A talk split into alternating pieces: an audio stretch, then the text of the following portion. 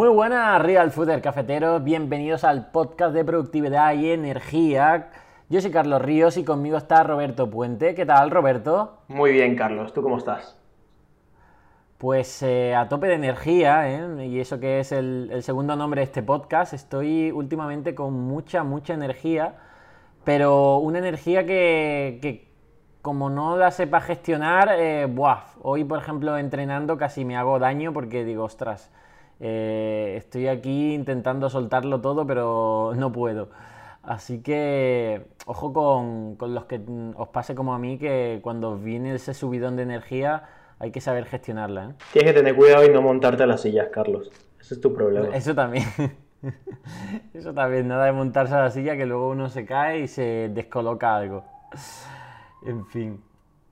Bueno, pues en el podcast de hoy y yendo al grano como solemos hacer, vamos a hablar de, un libro que se llama Esencialismo. Y, este libro del autor eh, Greg, eh, ¿cuál es el apellido? Mac. Bueno, lo pondremos en las notas. Sí, Greg algo, sí. McAllister, como el de. el de Solo en Casa. bueno, el, caso es que es un libro que va muy alineado con lo que solemos eh, divulgar por aquí, ¿no? Sobre esta vida más em, esencialista, más minimalista, minimalista, yendo a lo importante.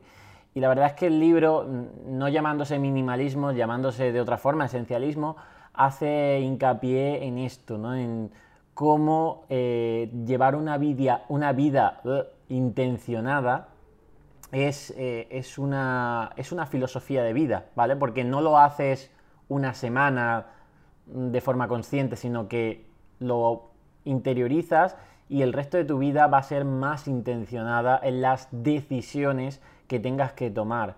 Entonces, eh, esto es muy importante porque te ayuda a disfrutar más de la vida, del día a día de, conectarte con tu propósito, de conectarte con las personas a las que te rodean, etcétera, ¿no? Entonces es muy interesante y sobre todo yo destacaría el salir del piloto automático, ¿vale? Que es algo que se va a repetir bastante eh, en este podcast y en, los vídeos y demás, porque al final, si el real fooding era salir del piloto automático, que es eh, la vida de la comida basura que nos han inculcado, eh, ya estamos tocando otros temas de salir del piloto automático en otras áreas que ni nos damos cuenta. ¿no?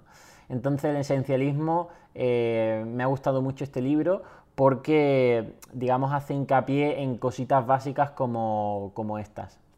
Sí, a mí me sorprendió que el autor dice que el 40% de las acciones que tomamos son automáticos, ¿no? Entonces eso me dejó pensando cuántas decisiones no dependen de ti, ¿no? O sea que como que tomas sin darte cuenta todos los días.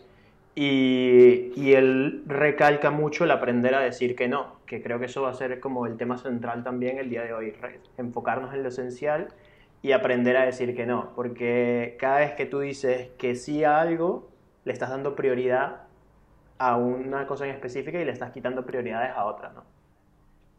Sí, partiendo de la base que mm, hemos colocado el tiempo, pero sobre todo la calidad de este tiempo como prioridad en nuestra vida, o por lo menos eh, eso he hecho yo y quiero transmitirlo y quiero divulgarlo, partiendo de esa base, eh, tú cuando dices sí a algo, estás diciendo, estás ocupando parte de ese tiempo tan valioso ¿no? que le tenemos ahí. ¿no? Entonces, si dices muchos sís, pues estás cogiendo mucho tiempo, poquito a poquito, pero al final se acumulan.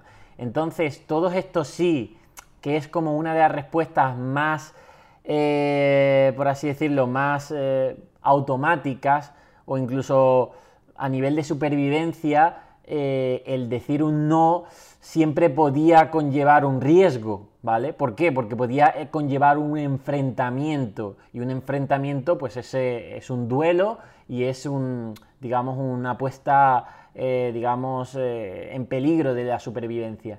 En cambio, el sí era, pues eso, aceptar, eh, cooperar, ayudar, ser incluso sumiso, obedecer.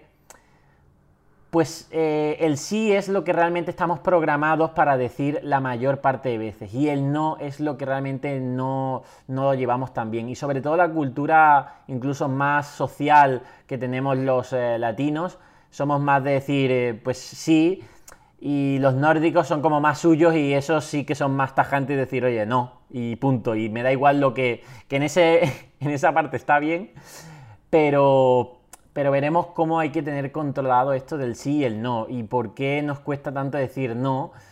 Y al final, lo dicho, cuanto más sí dices, aunque aparentemente sean sumar cosas, como nuestro día es limitado, pues en realidad estás diciendo no a muchas otras. Lo que pasa es que no, los, no lo ves, no lo escribes, ¿no? Es decir, oye, voy a apuntarme a este máster ¡Oh, qué bien! Sí, todo lo que sea apuntarse, todo lo que sea hacer cosas, en teoría es bueno, vale, pero ¿qué conlleva apuntarse a ese máster? Tú le estás diciendo sí a este máster, vale, ¿qué conlleva? ¿Cuántos no vas a tener que decir por el camino de otras cosas porque no vas a poder compaginarlo todo, ¿no? Entonces esto, esto es importante. Al final tu tiempo es, eh, es limitado. Entonces cuanto más sí estés diciendo, más eh, no estás diciendo otras cosas que aunque no lo seas consciente de ellas, realmente lo estás diciendo, ¿no? Eh, el otro día hablando con mi fisio, Adri, me dijo, oye, tú ya has, escrito un libro, me gustaría a mí escribir un libro. Y le dije, no, Adri, no tienes que escribir un libro, tienes que escribir una página. Y después de esa página escribir otra, ¿no? Que viene a, como lo que hablamos en hábitos atómicos, de ese pequeño trocito. Y al final, si evalúas a lo mejor por qué no estás escribiendo un libro y estás diciendo no a ese escribir el libro, es porque estás diciendo sí a muchas cosas que te ocupan a lo largo del día. Y, al final, y, muchas veces cuando aceptas algo, no sabes que estás diciendo no a esa cosa tan importante que quieres y que al final no estás haciendo y estás procrastinando. Creo que este es uno de los mensajes más importantes, de que siempre que digas que sí, primero evalúa pues eso, a qué realmente estás diciendo también que no, porque ese tiempo va a impedirte que tú inviertas ese, tiempo en otra cosa. Claro, yo creo que lo primero sería determinar, que el autor lo dice, ¿no? Él plantea que son cuatro es, que lo primero sería lo esencial, lo segundo es la exploración, lo tercero es la eliminación y lo cuarto es la ejecución. Entonces lo primero, en lo esencial, él dice que tú deberías plantearte qué es lo importante y qué es lo esencial para ti, ¿no? ¿Cuáles son tus metas? y cuáles son las acciones que te van a llevar a esas metas. Entonces, si ya tú tienes claro esas acciones, por ejemplo, si, si yo hoy me voy a detener en casa o me voy a colocar a, escribir mi libro y mis colegas me invitan a salir, tener claro que si yo les digo que sí a ellos, quiere decir que estoy retrasando el libro. Entonces es tener claro cuáles son tus metas. Si mi meta es el libro, o mi meta le puedo decir a mis colegas, oye, hoy no, quedamos mañana mejor y así hoy me toca adelantar el libro, ¿no? Entonces también es un poquito tener eso claro y no tener miedo a las cosas que estás dejando atrás, porque el autor también dice que hay muchas veces miedo a qué van a pensar las otras personas o a que te estés perdiendo cosas, pero al final, si tú tienes tus objetivos claros y sabes hacia dónde vas, no son cosas que te estás perdiendo, que estás sacrificando, simplemente son pasos que estás dando hacia la dirección que tú quieres. Sí, o sea, al final, claro, y también dice de, que tampoco nos apeguemos a cosas que a lo mejor pues no están dando resultados y hay que cambiar, ¿no? Es decir, oye, si, si intentas salvar algo por apego, ¿no? Decir, oye, es que ya he invertido mucho tiempo en este trabajo o en este proyecto y, la, y realmente no despega, pero estás aferrado a él porque dices, ostras, pues voy a meterle más tiempo, más dinero y demás para ver si sale adelante, o incluso a una amistad o, tóxica, ponte, ¿no? Que ya ni siquiera es amistad, pero como son tantos años, dice, oye, me siento apegado, quiero seguir intentar salvarlo. Eso al final, todos esos sís, estás eh, diciendo no a otras cosas, no a conocer a otra gente súper buena, no a emprender otros proyectos súper eh, apasionantes que pueden, que pueden realmente eh, llenar bastante tu vida, ¿no? Entonces, es que hay que tener, hay que tener esa conciencia de que el tiempo es limitado, el tiempo es oro y, todos estos apegos a cosas que nos roban este tiempo, pues al final, si lo viéramos desde la perspectiva de que estamos diciendo no a oportunidades que realmente diríamos eh, objetivamente que sí, pero lo estamos diciendo no porque lo estamos diciendo no indirectamente, porque no te va a dar tiempo a llegar a ellos, porque estás diciendo sí a todas estas cosas que, que tienes que reevaluar para decir, oye, esto es realmente esencial, esto es verdaderamente importante, esto me acerca a donde quiero. Al principio sí que es cierto que tendrás que decir sí, por ejemplo, en mi caso, ¿eh? y voy a poner como, como, emprendedor y tú también podrás mm, poner tu caso. En mi caso, al principio, cuando empecé la divulgación de la nutrición, yo tenía claro que divulgar estos conocimientos era mi propósito, ¿no? Entonces, todo lo que me acercara a eso, pues realmente le iba a decir que sí. Entonces decía sí a entrevistas, sí a mm, que me eh, podcast mm, que me hacían esas entrevistas, sí a ayudar a todo el mundo, a, estudiantes, a correos que me llegaban, a emails, en el grupo Facebook, a casi todas las redes, a networking, a dar charlas eh, por España que ya me empezaban a invitar. Todo realmente escalonado. ¿Por qué? Porque veía que cuanto más hacía y más decía que sí, también aparecían más oportunidades, ¿no? Pero luego llega un punto, que eso está muy bien, y sobre todo en esa primera etapa a lo mejor más de, exploración, luego hay un punto que, que ahí es donde está la clave de decir no. ¿Por qué? Porque si sigues diciendo sí a todos, a toda esa gente que quiere tu tiempo, mm, al final dices no a lo, a lo que realmente te ha, te ha, llevado hasta allí. Probablemente no fueron todas estas entrevistas las que me hicieron llegar hasta ahí arriba, al revés. Cuando dije no a mi antiguo trabajo, entonces aparecieron 24 horas al día, o mm, mentira, aparecieron 8 horas al día adicionales por decirle no a mi antiguo trabajo y esas ocho horas las dediqué a crear contenido, ¿no? Y eso es lo que me hizo crecer. Vale, pues eh, ahí cuando empiezas a crecer es cuando tienes que decir ahí no a otras pequeñas cosas para que tú sigas creciendo. Y le pasa a mucha gente que a lo mejor eh, empieza a crecer en redes sociales o en su proyecto y ahora pues al, crecer mucha gente pide su tiempo. Oye, quiero asesorías contigo. Quiero, yo en lugar de, decir, vale, como estoy creciendo, pues ahora aprovecho esto y hago muchas asesorías, claro, esas asesorías impediría el poder seguir creciendo. ¿Qué hice? Pues digo, oye, necesitas mi ayuda, yo no puedo dártela, pero tengo un compañero que me la puede, que te puede ayudar. Contraté a esos nutricionistas que me ayudaron a poder resolver esas, eh, esas cuestiones, ¿no? Y yo seguir enfocado en, este, en esta creación de contenido.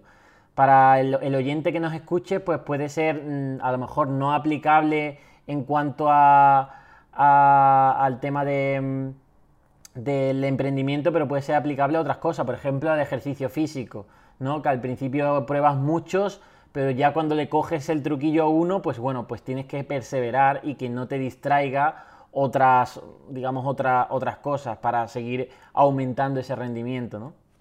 Sí, es una cuestión de que al principio dices que sí a todo para tener oportunidades, pero cuando empiezas a trabajar sobre ellas, tienes que empezar a seleccionar cuál de esas oportunidades te va a ayudar y cuál realmente te está quitando tu tiempo, ¿no? Yo creo que lo has definido muy bien en cuanto al, ejemplo de las charlas y esto. Eh, yo creo que saltaría ya el segundo punto, que es la exploración que cuando él habla de exploración es que tú deberías tener un tiempo para ti, para todos los días detenerte, no dedicarte a ese trabajo de hormiga que estás haciendo todos los días, sino como tener un poco de perspectiva. Y entonces él dice que deberías agendar tiempo para ti en el cual uno diseñes tu vida.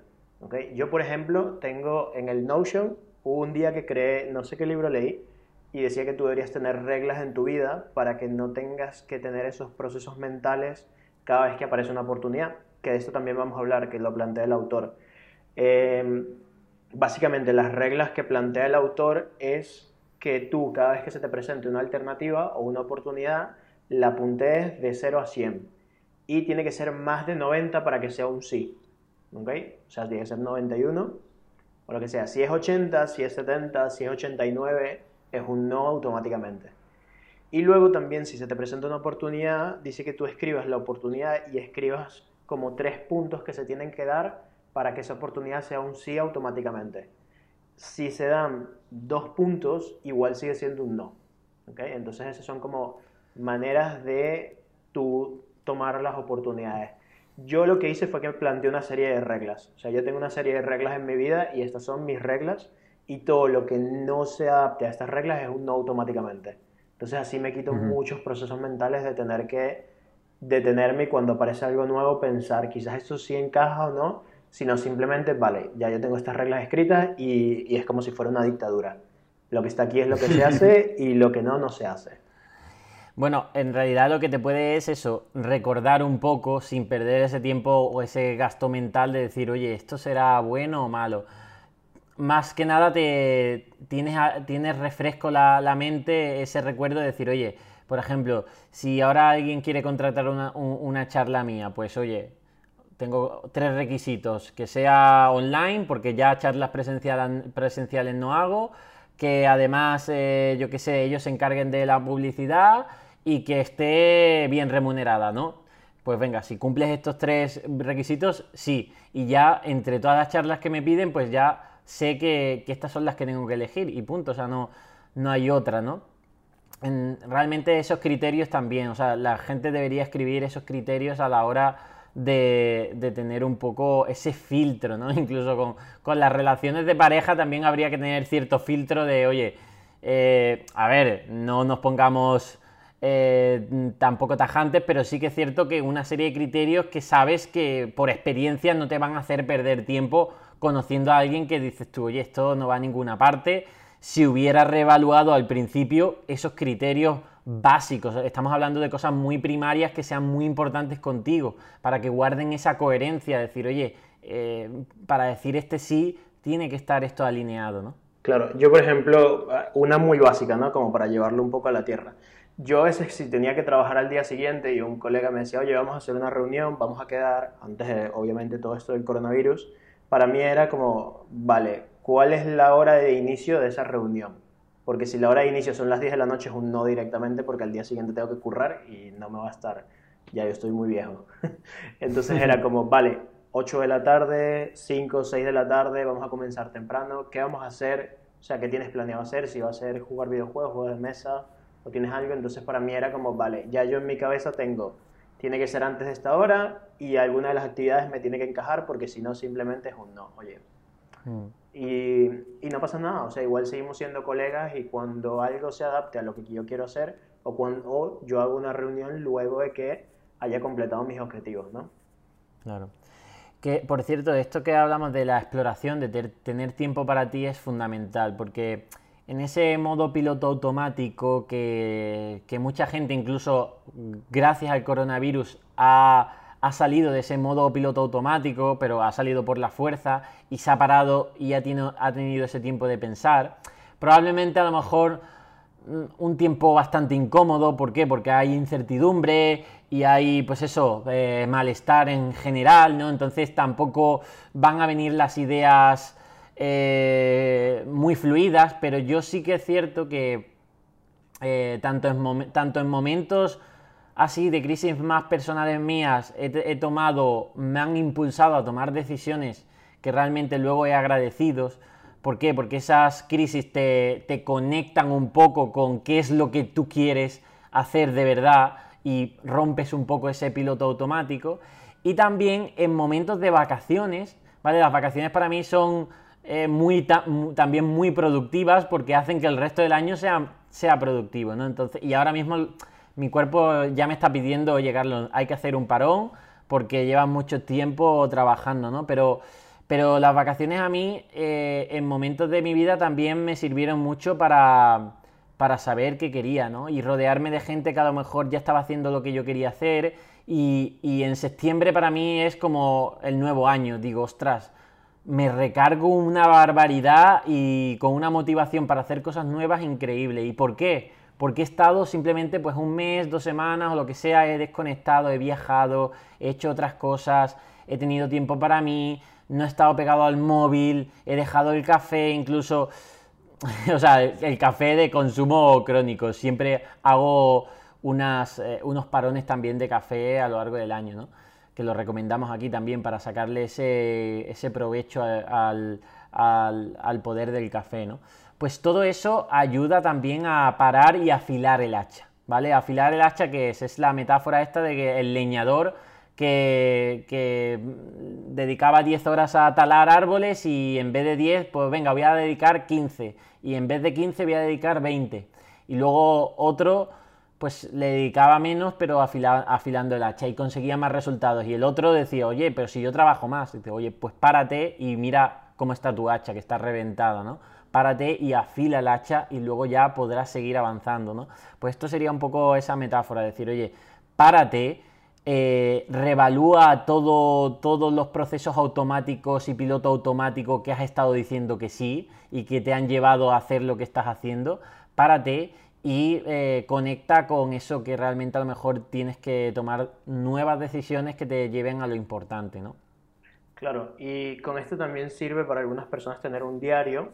De hecho, hay muchos CEO que he visto que ahora se está poniendo como de moda el tener un diario de decisiones, donde ellos solo escriben las decisiones que toman diariamente, ¿no?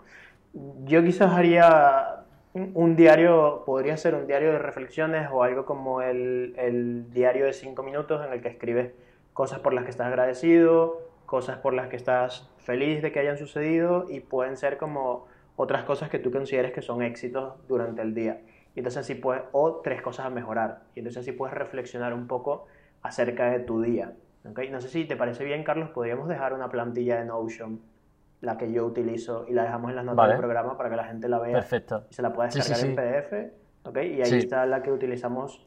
Creo que tenemos una muy parecida. Entonces las dejamos allí y que la gente la vea. De hecho, claro, de hecho, eh, yo tengo un panel de visión, que no sé si te lo comenté una vez, que es con, eh, con la funcionalidad de ponerlo en galería, ¿no? En mosaico, que tiene Notion.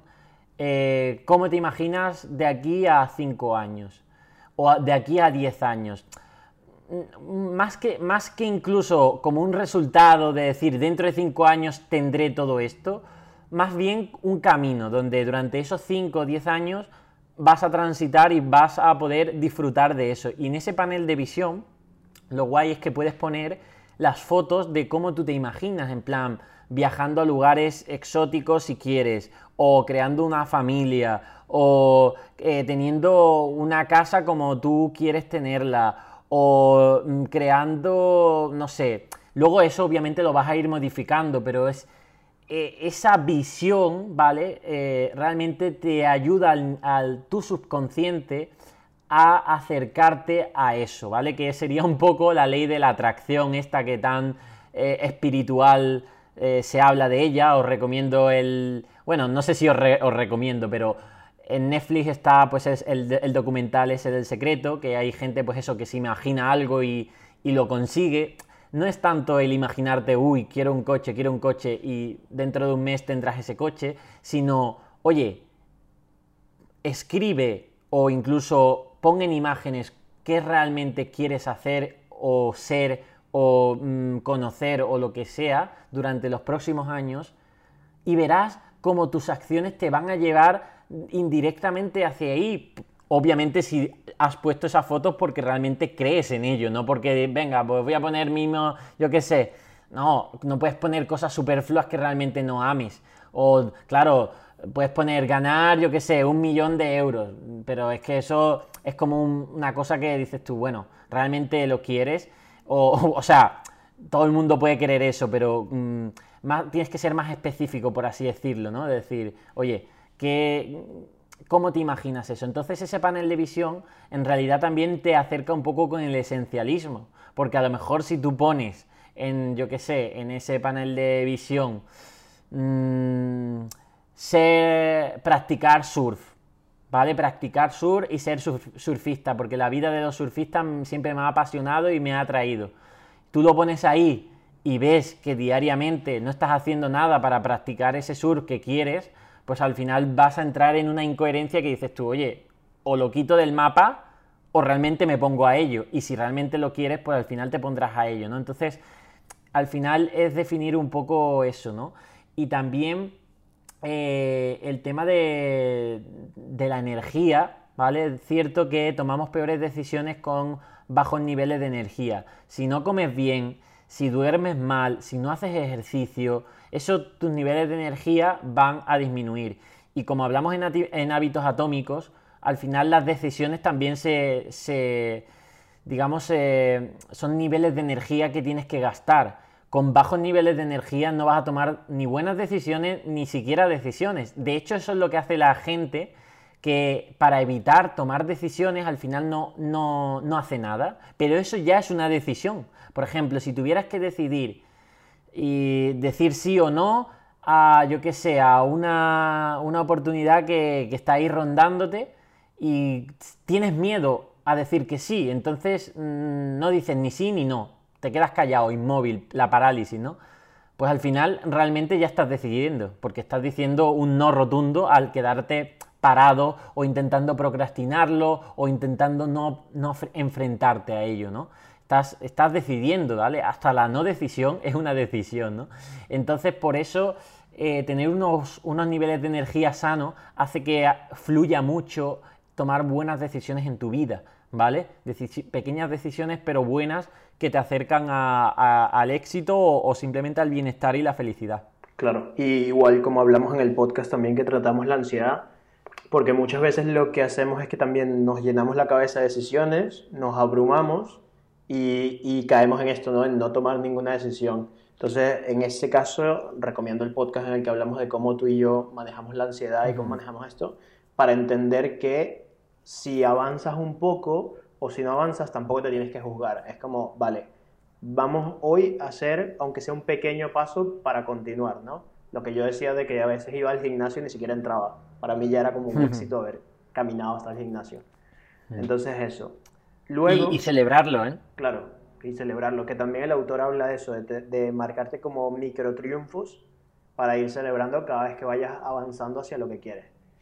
Luego también el autor habla de la eliminación, que la eliminación es básicamente tomar decisiones, pero basado no en lo que vas a hacer, sino en lo que vas a dejar de hacer. Entonces yo creo que aquí es como cuando tienes que aprender a renunciar. Que esto quizás en el ámbito, puede ser también en el ámbito de las relaciones personales, pero también en el ámbito de un, de un negocio lo podemos ver igual, ¿no? Ya llevo cinco años con este negocio o ya llevo cinco años con esta persona, ¿sabes? Y todavía estás esperando como que esto, algo cambie, ¿no? O algo haga clic para tu poder continuar. Y a veces, muchas veces tienes que aprender a dejar ir, ¿no? Y aprender a soltar y no tener esa mentalidad quizás muchas veces de escasez, de como sabes, si ya he trabajado cinco años en este negocio y ahora lo dejo ir, entonces es como que si estuvieras perdiendo una parte de ti. Y al final también dejar ir cosas abre espacio para conseguir nuevas cosas, ¿no? Hmm. Que es, es, en esencia lo que, lo que ahora también estoy transitando, ¿no?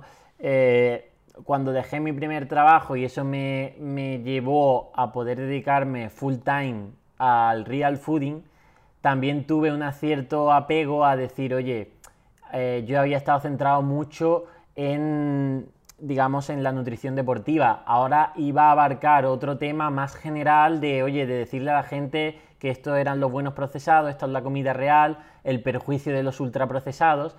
Y tenía ese, ese apego al final salió mal otra oportunidad de unos cursos que íbamos a hacer entre varios nutricionistas y demás. Eh, yo me iba a dedicar a los cursos de nutrición deportiva. ¿Por qué me iba a dedicar a esos cursos de nutrición deportiva? Pues por apego, porque yo ya me había dedicado a la nutrición deportiva, eh, los chicos contaban conmigo y yo no dije que no, no podía decir que no. Pero al final, la suerte de la vida que salió mal, salió mal y no llegamos a hacer esos cursos. ¿Vale? Entonces pude decir, oye, me quedé sin ese trabajo antiguo, me quedé sin esa oportunidad, digo, ostras, pues ahora hago lo que realmente quiero. El caso es que no tengas que tener esas, eh, esos momentos de suerte, que lo ves con retrospectivas de suerte, donde la vida te dice, oye, no, haz lo que quieres, pero hazlo porque te obligo, pues que no tengas que tener eso, que seas tú el que decidas, ¿no? Y es difícil realmente, es bastante difícil porque Mm, también valoramos ese tiempo que hemos estado haciendo todo eso, pero es como si una persona de 40 años dice, oye, eh, mm, es que tengo 40 años, no me gusta mi trabajo, pero ¿cómo me voy a poner ahora a estudiar algo? ¿O cómo me voy a poner a emprender algo? Bueno, según las estadísticas eh, de esperanza de vida, la media de edad son los 80 años. ¿Realmente vas a sacrificar los, 40 años siguientes porque hayas llevado 40 años que, bueno, la vida te ha llevado por ese camino? Oye, es que eh, incluso aunque no tengas una esperanza de vida de, de 80, los próximos 10 años, ¿realmente quieres seguir viviéndolo en esa vida que realmente no te gusta? Pues muchas veces por comodidad, por este apego, porque crees que estás perdiendo 40 años de vida, ¿no? Y no, realmente no estás, no estás perdiendo, lo, vivido, vivido está. Lo que, lo que no tienes que perder son los, que puedes perder son los siguientes 10. Eso sí los puedes perder, los 40 años ya los has vivido, ¿no?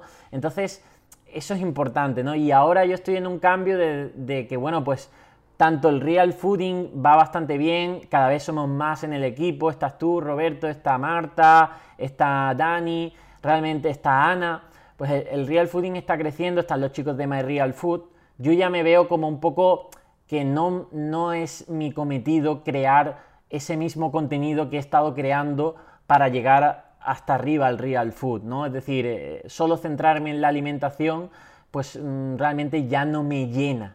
Y por eso estoy haciendo este podcast contigo, porque ya no hablamos de alimentación.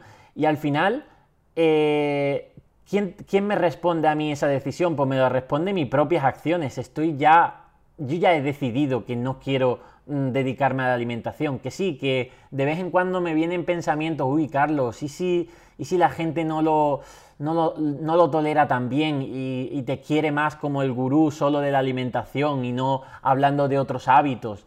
oye Carlos, y si todo lo que te ha dado resultado ahora pues vas, a hacer un, vas a hacer un cambio, pues al final sí, porque es eso, porque al final tienes que hacer lo que verdaderamente te llene, independientemente incluso de mm, apegos a resultados, a gente, a identidades, porque yo también me he creado una identidad, decir, oye, Carlos Ríos, el creador de Real Fooding, eso te etiqueta en una identidad y puede encasillarte. Obviamente, si te encanta esa identidad, perfecto, pero si realmente quieres evolucionar a otras identidades, decir, oye, al final somos humanos y queremos seguir persiguiendo un, cierto crecimiento. El real fooding mm, es lo que es, esas ideas de alimentación tan buenas que están utilizando muchísima gente. Pero Carlos Ríos es más que esas ideas. Por, ejemplo, estas ideas que estamos compartiendo hoy aquí. Por eso, de ahí mi decisión que aunque tengo esos apegos de, digamos, de desprenderme de todo este éxito en parte centrado en la alimentación y recorrer caminos más inciertos, más intransitados por mí, como son otros eh, del desarrollo personal, de la productividad, el minimalismo y demás, pues al final es lo que me, es lo que me pide el corazón, ¿vale? Es lo que, lo que realmente ya estoy decidiendo, ¿no? Creo que el autor dice, oye, si te. Si, si decir no a cosas te quita cierto peso de encima, realmente eso es que ha sido un sí rotundo, ¿no? Si tú cuando dices algo no, te sientes como más liberado, aunque sea, pues eso, eso es un muy, muy buen, muy buen síntoma, porque realmente estás haciendo algo que, decir que no a algo que, que realmente ya no está funcionando con tu ser. Claro. Estoy de acuerdo. Y ahora creo que lo que te toca es la ejecución, que es el último paso, ¿no? Ya que has tomado esta decisión, lo que toca es comenzar a tomar acciones en pro de tus objetivos, que es la última E que plantea el libro. Y también plantea el hecho de prepararte para lo inesperado, como tener una lista de riesgos que creas que puedan afectarte, o ni siquiera riesgos, yo pondría oportunidades que crees que te puedan sacar de foco, ¿no? Para tener esa, esa lista de reglas de que te mantengan en el camino y pensar en cuál podría ser uno de los peores escenarios, que esto muchas veces odiamos pensar. No queremos ver, sí. claro.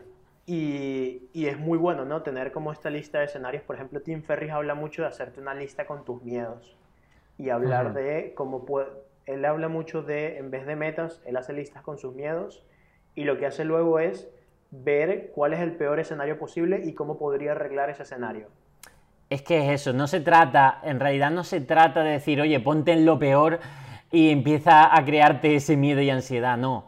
al revés, ponte en lo peor para pensar cómo saldrías de ahí en lo peor. Yo a veces, cuando abro un proyecto nuevo, con cierto riesgo a nivel de inversión o lo que sea, pues al final, eh, esto hablando a lo mejor con, con mi madre, que también se preocupa por mí, dice, pues yo al final le digo, mamá, si todo sale mal, si todo me va fatal, el peor escenario de que todo se va a la mierda, en realidad lo que voy a hacer es volver a casa contigo y me vas a tener ahí durante otros meses hasta que vuelva a remontar, porque eso sí que realmente lo veo como algo factible, ¿no? Decir, oye, imagínate que todo lo que me ha ido bien, pues por lo que sea, el coronavirus o algo, puede, te va mal. Oye, pues vuelvo a casa sin ningún, sin nada en el bolsillo, pero vuelvo con mis padres y me pongo a trabajar de nuevo a conseguir lo que, pues, eh, lo que he conseguido hasta ahora. De hecho, para eso sirven los años, para aprender y por eso, pase lo que pase, si pasa una hecatombe y todo se va a la mierda, realmente no estás en, el punto de partida, no.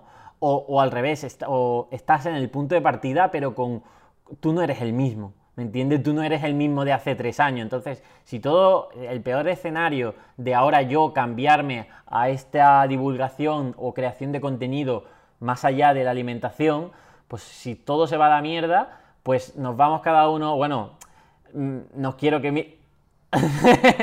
todos trabajan todos los trabajadores vamos para casa de mis padres. No, pero es eso, al final dices tú, oye, si en esa situación cuando no tenía nada era feliz, o sea, era feliz porque, bueno, estaba en casa de mis padres ahorrando y mm, maquinando en, lo que, en lo que en un futuro al final conseguí construir, ¿no?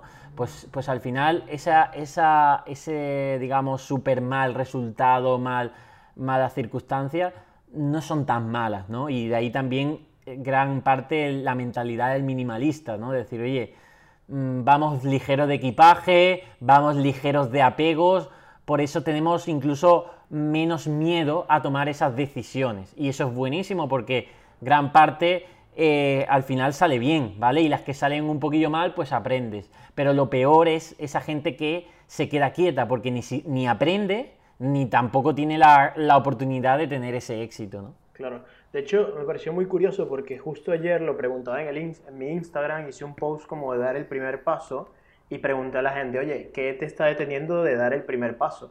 Y yo pensé que mucha gente me iba a decir dinero o motivación o pereza o qué sé yo. Y la mayoría de la gente me dijo fue miedo, ¿sabes? Que todos tenían miedo y es como, es muy interesante porque la gente se plantea el dar el primer paso como ya si ya fuera todo el paso definitivo para tener una perfección y construir tu vida. Y realmente no, cuando tú empiezas a dar pasos, lo que te permite esto, en vez de estar todo el tiempo en tu cabeza y planeando cosas en tu cabeza, es que ya empiezas a corregir. Si ves que el paso se está yendo mucho hacia la derecha o mucho hacia la izquierda, tú puedes volver y ir corrigiendo el camino y vas aprendiendo.